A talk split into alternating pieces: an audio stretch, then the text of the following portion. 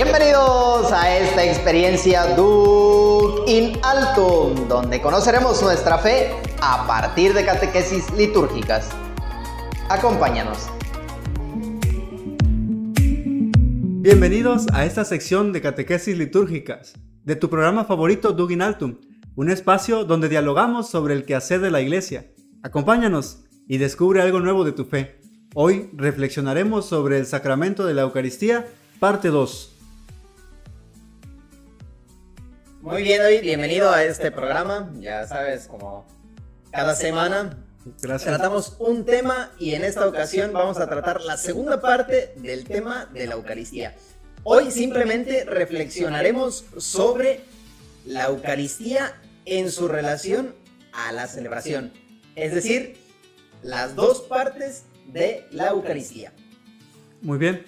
Sí, es lo que restaba, ¿no? Lo que nos toca también comunicar, que tal vez no, no se acuerden bien, hay que revisar el podcast anterior, recordar eso.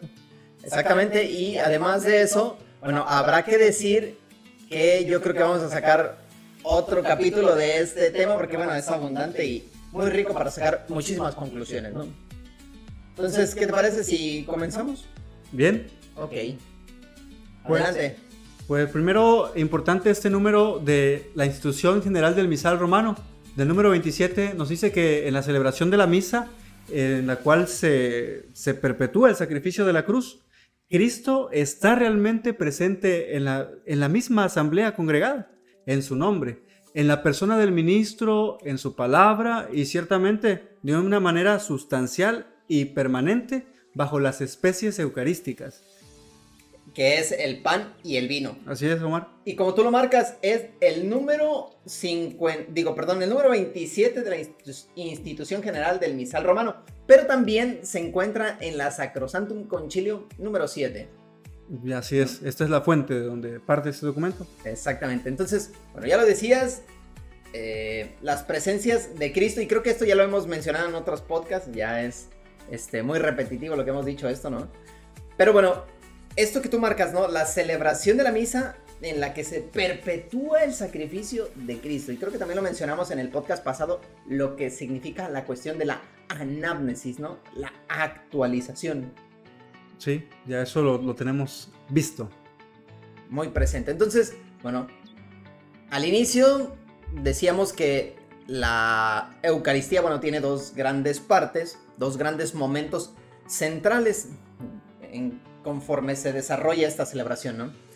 La liturgia de la palabra y la liturgia eucarística. A la liturgia de la palabra le antecede los ritos iniciales y a la liturgia eucarística le preceden los ritos de conclusión. Entonces, ¿qué te parece si nos hablas sobre la liturgia de la palabra? ¿O cuál es tu fuerte? ¿Cuál quieres? Pues a ver, vamos a ver sobre la liturgia de la palabra un Eso. poco. Muy bien. Pues eh, la liturgia de la palabra como tal evoca este hecho de centrarse en la palabra de Dios, ¿no? Y como bien lo decías, lleva sus momentos.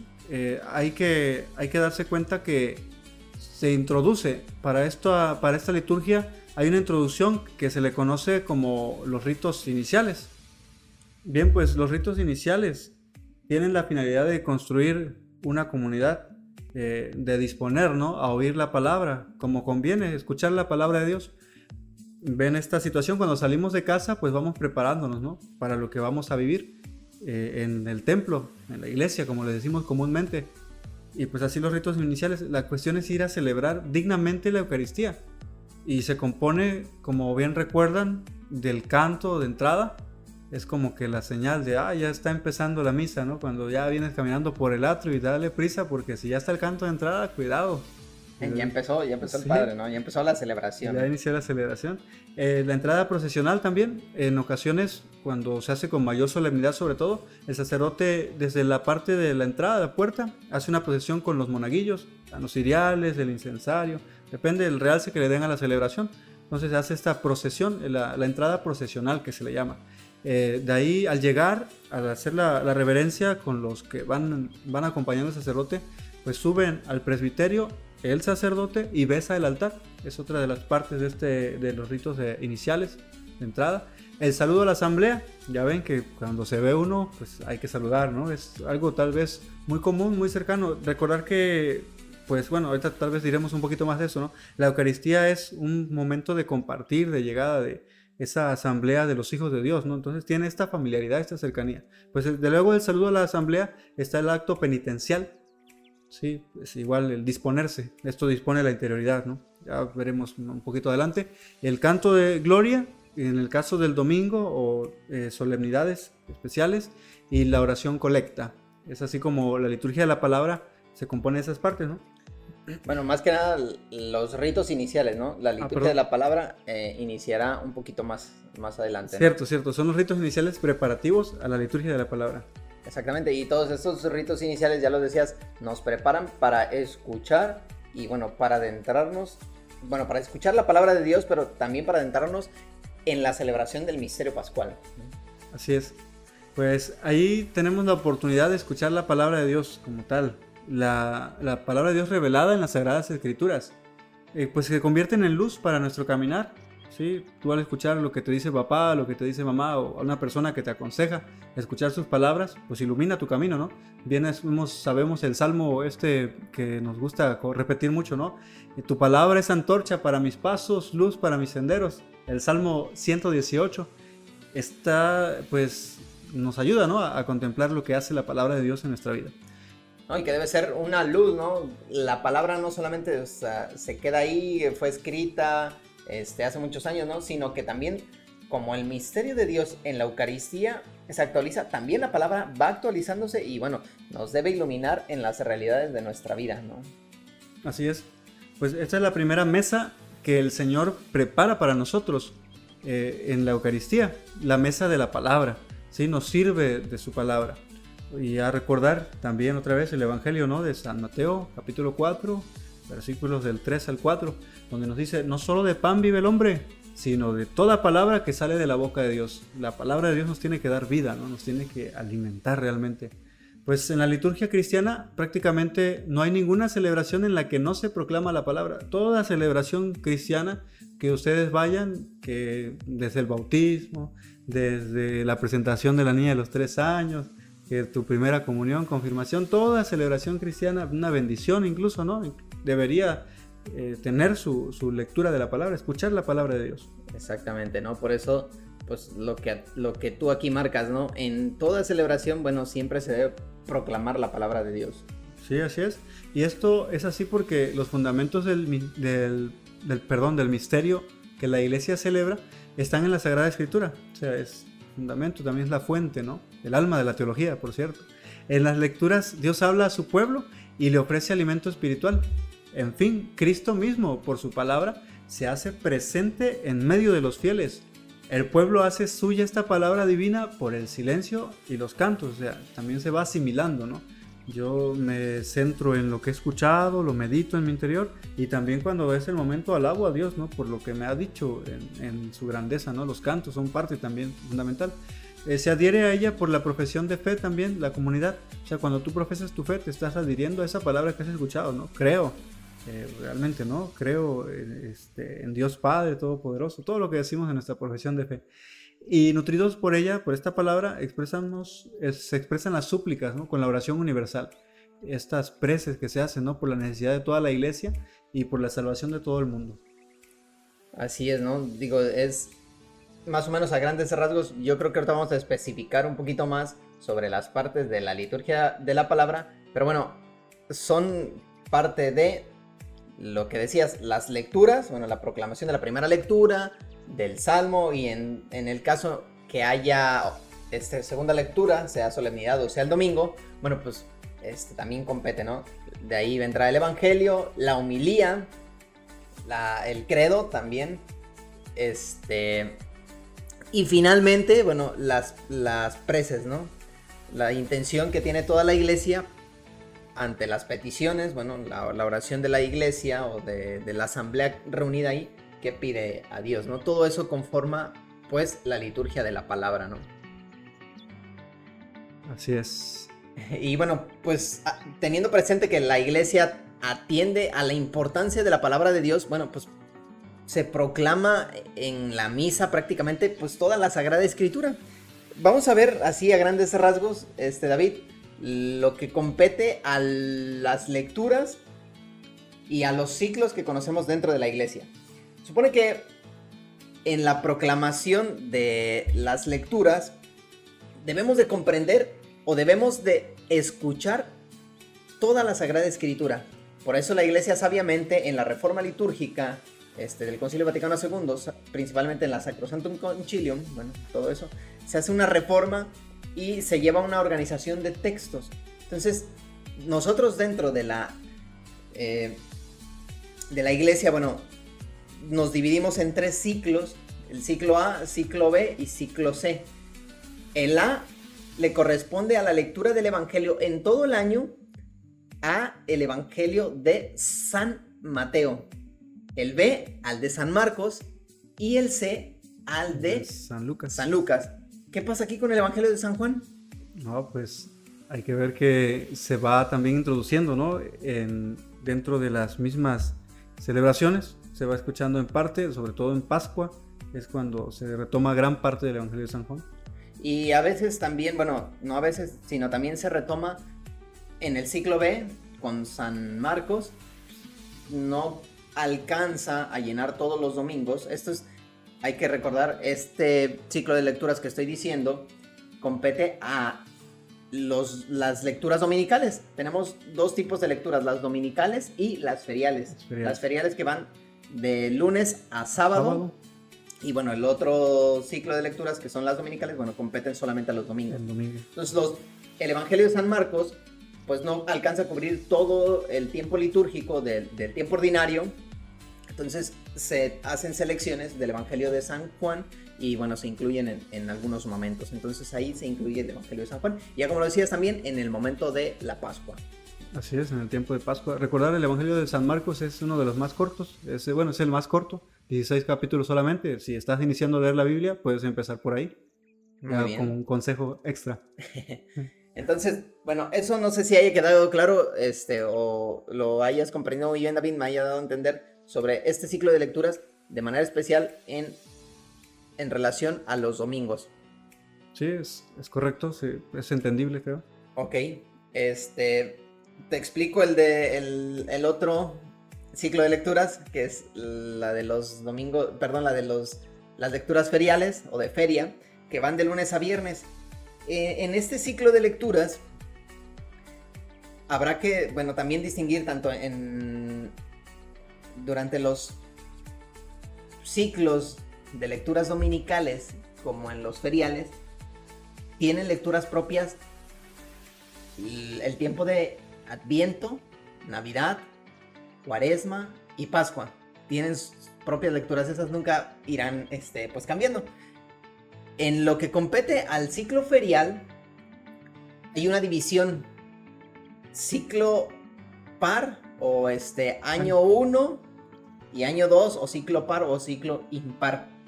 Entonces, esto es para también el tiempo ordinario. Entonces, ¿nosotros en qué año estamos ahorita? 2021. En el 2021, entonces es un año impar.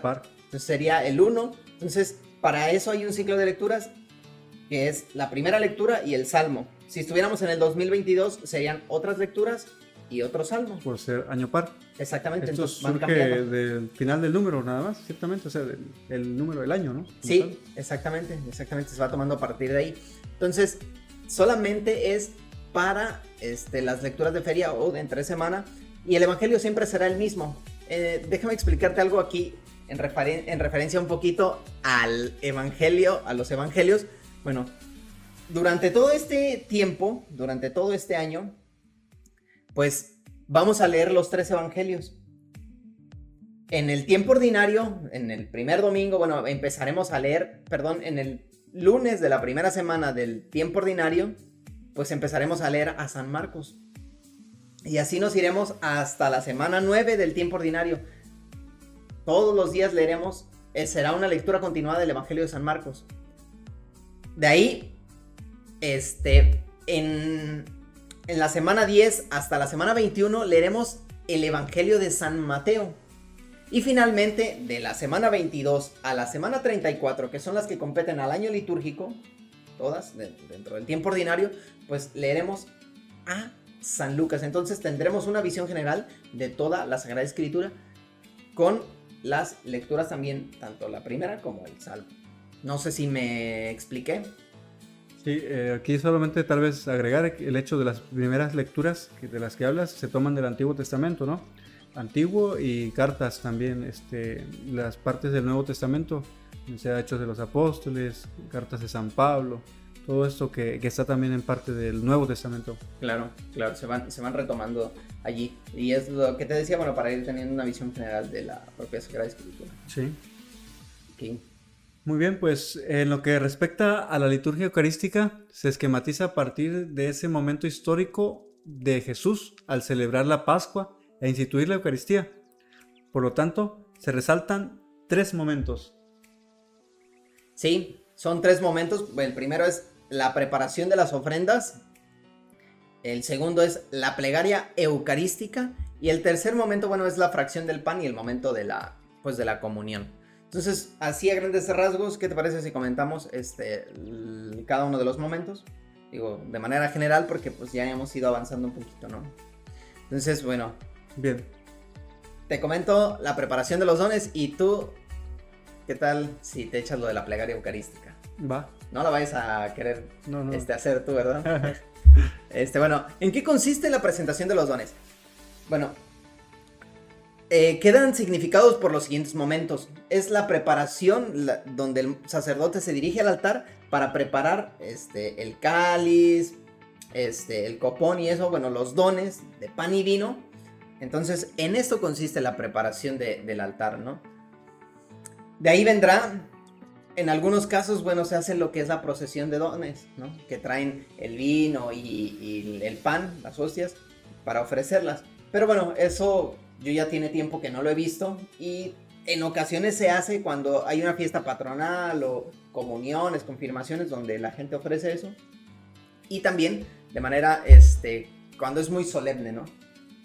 Bueno, de ahí también, cuando es muy solemne, viene el momento de la incensación de los dones y del altar. Lo que se va a ofrecer, bueno, se, este, se, se inciensa.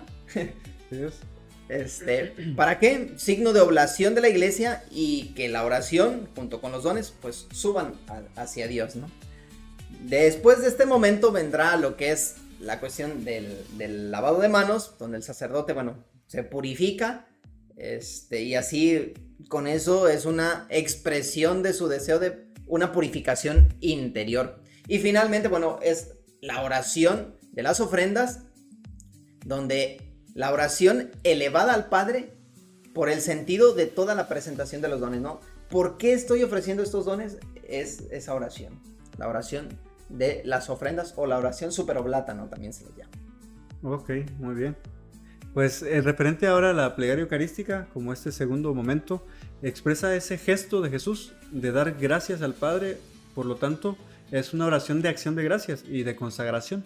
Esta oración tiene como fin la unión con Cristo para la alabanza de las maravillas de Dios y en la ofrenda del sacrificio. La plegaria presenta la esencia de Dios al expresar la Trinidad, puesto que en ella se dan gracias al Padre. Se recuerda y se ofrece lo que Cristo ha hecho y se pide que su Espíritu siga actuando hoy en unión con su iglesia. Pues los principales elementos que constituyen a esta plegaria eucarística, Omar, pues son el prefacio, okay. Es un himno de acción de gracias al Padre por su obra de salvación o, según el tiempo y el, fin. En tiempo nos referimos a Cuaresma, recuerden, Pascua, Adviento, Navidad y el fin, eh, si son mártires, eh, vírgenes, santos, pastores, o sea, con qué finalidad está haciendo, ¿no? Y pues el, el santo o canto del santo que hacemos, ¿no? Donde se realiza por toda la asamblea, evoca la gloria de Dios llena, que llena el cielo y la tierra, ¿no? Eh, remontado, sí, remontado a, la primera venida de, Cristo que llega y que llena la realidad creada de manera insuperable. Y pues la transición a la epíclesis varía en su longitud según la plegaria y hace una paráfrasis del santo anterior. Eso, eso se referencia un poquito, yo creo que es mucho estos elementos, pero terminando el santo, bueno, depende de la plegaria que se vaya a ocupar, la 1, la 2, la 3, eh, pues es ese momento de preparación para llegar a, este momento de la epíclesis de consagración, lo que nos vas a comentar. Sí, pues la epíclesis de consagración es la oración ya de invocación que se dirige al Padre para que envíe el Espíritu Santo sobre las ofrendas, recuerden, de pan y vino, y las convierta en el cuerpo y sangre de Cristo. Y pues es, creo que es el momento de mayor, este, ¿cómo podemos decir? Importancia, importancia, interioridad. Sí, pues esa es la parte donde las especies de pan y de vino se convierten en cuerpo y sangre. Nos arrodillamos, es uno de los signos que se hacen muy marcados en este momento. Y pues ahora seguirá el relato de la institución. Eh, se repiten las palabras y los gestos de Cristo, haciendo presente el sacrificio que Él mismo instituyó. ¿no? Cuando tomó pan, y dio gracias, eh, tomó el cáliz, estas palabras y estos gestos pues son propios de, esa institución de, Cristo. Y finalmente la anamnesis del misterio pascual se recuerda la muerte, la resurrección y la ascensión de Cristo como un hecho presente y que está sucediendo en ese momento. Es decir, actualiza la cena pascual de Cristo. Bueno, la, ofrenda que se hace, la asamblea es reunida en ese momento, pues ofrece al Padre en el Espíritu Santo la víctima inmaculada. Ya bien se puede decir, una de las oraciones, lo que se dice es, te ofrecemos el pan de vida y el cáliz de salvación y te damos gracias. Y la epíclesis de comunión es cuando el sacerdote invoca la acción del Espíritu Santo para que una en una sola familia de hermanos a todos los que se alimentan del sacrificio ahí presente. Sí, esta parte de la comunión muy conocida ya creo que lo que me... como más participativo a veces creo se queda en nuestras mentes, ¿no?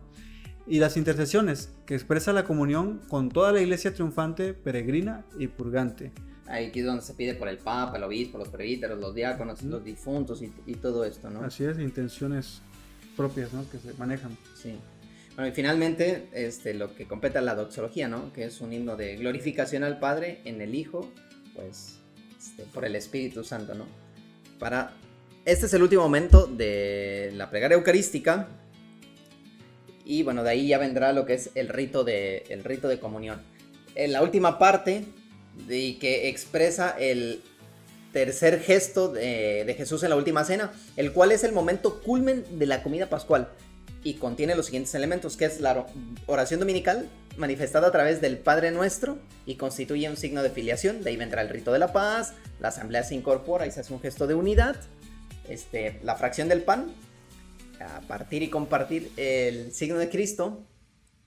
Y finalmente, bueno, el rito de la inmixción, la mezcla del cuerpo con la sangre, que simboliza la unidad de la iglesia el Cordero de Dios mientras está en ese momento y la invitación al banquete de Cristo que muestra el cuerpo y la sangre de Cristo como alimento de vida espiritual y disposición para comulgarlo. La comunión, la participación de los fieles del cuerpo y sangre de Cristo y bueno, esto irá acompañando por un canto, también un silencio y culmina con la oración post comunión en la que el sacerdote ruega para recibir los frutos del misterio celebrado. Y ya de ahí vendrán los ritos de conclusión, que finalmente será la bendición y bueno, pues la, despedida, ¿no? Que invita, ya lo decías tú con el ítem misa es de la, de la vez pasada, ¿no? Invita a vivir eso. Lo que hemos celebrado, lo que hemos vivido, ¿no? Exactamente. Entonces, ¿algo más que decir, David? Pues no, creo que con eso concluiríamos ya, porque es algo de tiempo otra vez. Exactamente, esperamos, bueno, que haya sido este, grato, que haya sido, pues, es muy denso, pero bueno, fructífero. Sí, sí, les sirve mucho, ayudan mucho para vivir realmente la Eucaristía y conocer la palabra. La palabra y la presencia de Cristo. Ok, bueno, pues no se olviden de seguirnos en nuestras redes sociales, de compartir nuestro contenido y si quieren escribirnos lo pueden hacer dejándonos su comentario en Instagram, donde nos encontrarán como Duke in Altum o Remar Mar Adentro, o mandando un correo a discipuli.yesu2021 gmail.com. Bueno, esto ha sido todo por hoy y recuerda, Laudetur Jesus Christus. Alabado sea Jesucristo. Hasta, la próxima.